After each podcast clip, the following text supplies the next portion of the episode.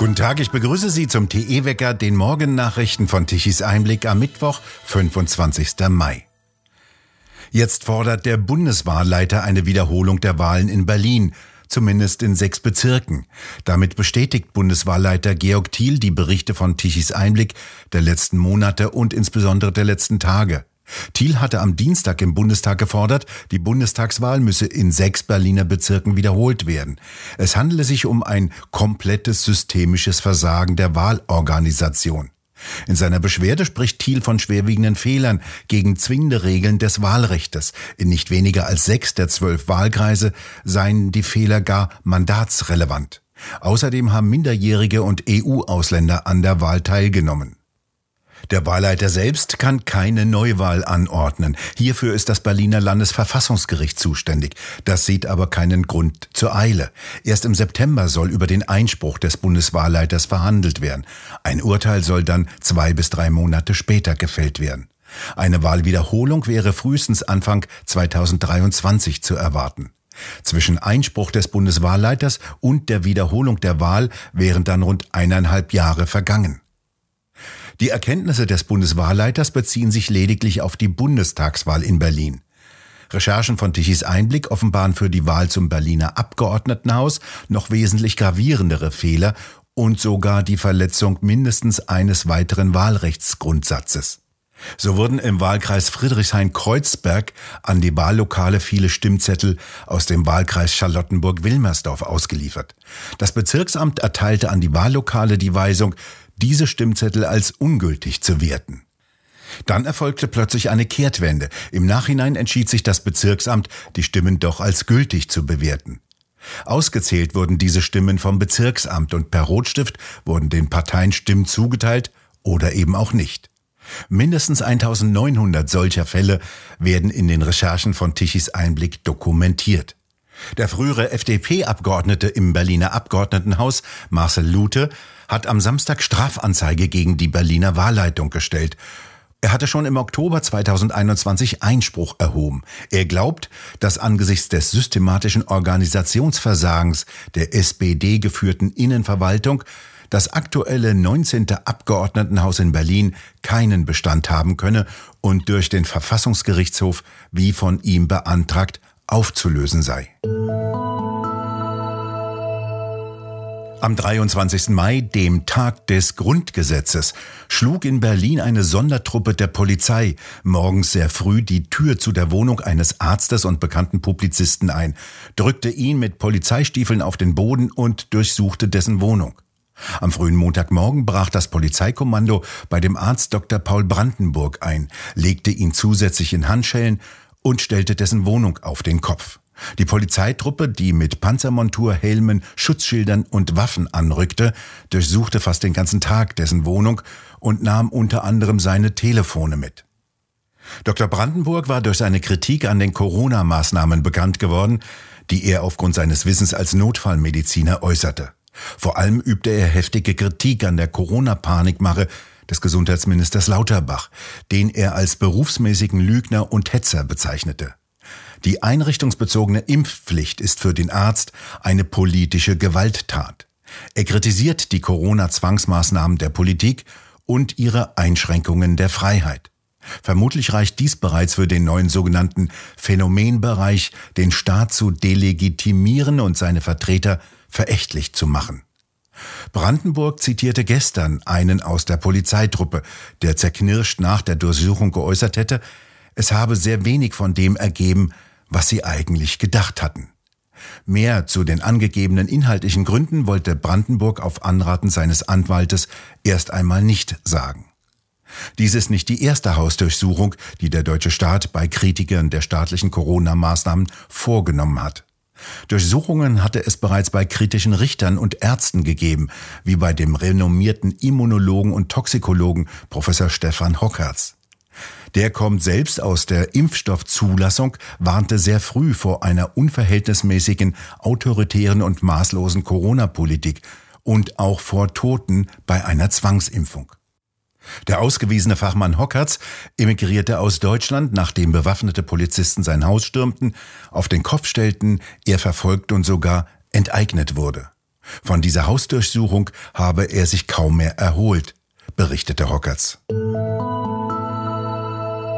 Führende Kinderärzte beklagen eine Affenpocken-Panikmache. Das Affenpockenvirus sei weit weniger ansteckend als Corona und werde fast ausschließlich durch engen Körperkontakt und Körperflüssigkeiten übertragen, sagte der Präsident des Berufsverbandes der Kinder- und Jugendärzte Fischbach der Neuen Osnabrücker Zeitung. Kinder gehörten definitiv nicht zu denjenigen mit erhöhtem Ansteckungsrisiko. Es sei extrem unwahrscheinlich, dass sich in der momentanen Lage in Europa Kinder mit Affenpocken anstecken, sagte der Vorsitzende der Deutschen Gesellschaft für Pädiatrische Infektiologie, Tenenbaum. Es seien auch keine Fälle bekannt, in denen sich Affenpocken in Europa innerhalb von Familien ausgebreitet hätten. Daher müssen sich Eltern aktuell keine Sorgen machen. Zwar habe es auch außerhalb Afrikas schon schwere Fälle gegeben, bei denen Kinder nach einer Infektion schwere Symptome entwickelt hätten, sagte der Kinderinfektiologe. Aber auch dann gebe es Behandlungsmöglichkeiten. Dass Kinder im Verdachtsfall, wie nun in Großbritannien, auf eine Intensivstation verlegt würden, erlaube eine bessere Überwachung und Isolation und bedeute nicht unbedingt eine schwere Erkrankung. Der Vorsitzende des sogenannten Weltärztebundes Montgomery schlägt schon wieder Impfungen vor. Ungeimpfte Bevölkerungsgruppen sollten sich jetzt gegen die Pocken impfen lassen, sagte der Vorsitzende dieses privaten Vereines der medizinethische Fragen erörtern solle, aber nicht den Eindruck erwecken solle, für die deutsche Ärzteschaft zu sprechen. So harsch im vergangenen Jahr die Kritik der Bundesärztekammer an Montgomery. Die Staatssekretärin im Bundesverteidigungsministerium Möller behauptete am vergangenen Sonntag in einem Fernsehinterview, Deutschland könne keine Marder-Schützenpanzer an die Ukraine liefern. Jetzt stellt sich heraus, das war eine Lüge. Wie die Bildzeitung bei der NATO erfuhr, gibt es keine Entscheidung der NATO gegen die Lieferung schwerer Waffensysteme an die Ukraine. Die Staatssekretärin hat gelogen. Die Opposition will jetzt wissen, ob Lamprecht die Staatssekretärin beauftragt habe, diese Aussage so zu machen. Jetzt stellt sich überdies heraus, dass bei jenem Urlaubsflug der Verteidigungsministerin und ihres Sohnes in einem Bundeswehrhubschrauber Richtung Sylt zwei Fahrzeuge inklusive Personenschützer von Berlin aus leer hinterhergefahren sind. Nach der Landung des Helikopters fuhren die beiden dann in den Dienstwagen weiter nach Sylt. Im Osten der Ukraine eroberten russische Truppen nach Angaben beider Seiten im Gebiet Donetsk die Kleinstadt Svitlodarsk. Der Chef der kommunalen Militärverwaltung bestätigte nach Berichten ukrainischer Medien entsprechende Angaben der prorussischen Separatisten. In der Nähe von Svitlodarsk befindet sich das größte Kohlekraftwerk der Ukraine. Kurz zuvor hatten Separatisten über den Abzug ukrainischer Truppen aus dem Gebiet berichtet, die von der Einkesselung bedroht waren. Nach einem Bericht der BBC soll ein General der russischen Luftwaffe abgeschossen worden und ums Leben gekommen sein. Das Flugzeug des russischen Generalmajors sei bereits am vergangenen Sonntag im Donbass durch eine Stinger-Rakete getroffen worden sein, berichtet die BBC in ihrem russischsprachigen Dienst am Dienstag. Ukrainischen Angaben nach wäre er der neunte russische General, der im Krieg ums Leben gekommen ist. Offen sei dem Bericht zufolge, wie der General zum Einsatz in die Ukraine kam. Er sei bereits aus der Armee entlassen worden. Medienberichten zufolge laufe in Russland seit Monaten eine verdeckte Mobilisierung von Militärs, die bereits in den Ruhestand versetzt wurden. So sollen bisher schon mindestens neun russische Reserveoffiziere, die älter als 50 Jahre waren, während des Krieges in der Ukraine ums Leben gekommen sein. Das Zitat des Tages. Seine Begabung war ungeheuer, seine Wutausbrüche waren gefürchtet, seine handwerkliche Pingeligkeit und moralische Sturheit anekdotisch. Er machte Walter Kempowski herunter, als der von einem Zug schrieb, der vorbeifuhr. Die Züge fahren vorüber, Herr Kempowski, der Sommer ist vorbei. Das Vorüberfahren der Züge gehe auch vorbei, entgegnete Kempowski ungerührt. Das schreibt Uwe Tellkamp über Uwe Jonsson, eine der wichtigsten Autoren des Nachkriegsdeutschlands. Wo? In der neuesten Druckausgabe von Tichys Einblick. Dieses fein gestaltete und sorgfältig gedruckte Heft finden Sie im gut sortierten Zeitschriftenhandel oder direkt im Onlineshop bei www.tichiseinblick.shop auf der Webseite. Dort können Sie auch die Ausgabe als PDF-File herunterladen.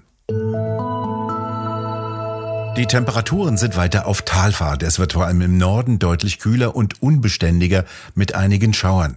Im übrigen Deutschland erreichen die Temperaturen nur knapp noch 20 Grad, ganz im Süden können es 22 Grad werden bei wechselnder Bewölkung. Zum Wochenende wird es bei Temperaturen von nur noch um die 15 Grad noch etwas kühler.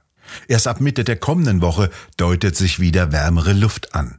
Und Frohe Zeiten für Energiewende-Fachfrau Claudia Kempfert. Es wird zum Wochenende wieder windiger. Die Windräder können sich dann fein im Wind drehen und ein wenig Strom liefern. Der reicht zwar nicht aus, um Deutschland mit Energie zu versorgen, deswegen sollen ja viel mehr Windräder gebaut werden. Dann liefern bei Flaute eben 100.000 Windräder keinen Strom. Wir bedanken uns fürs Zuhören. Schön wäre es, wenn Sie uns weiterempfehlen.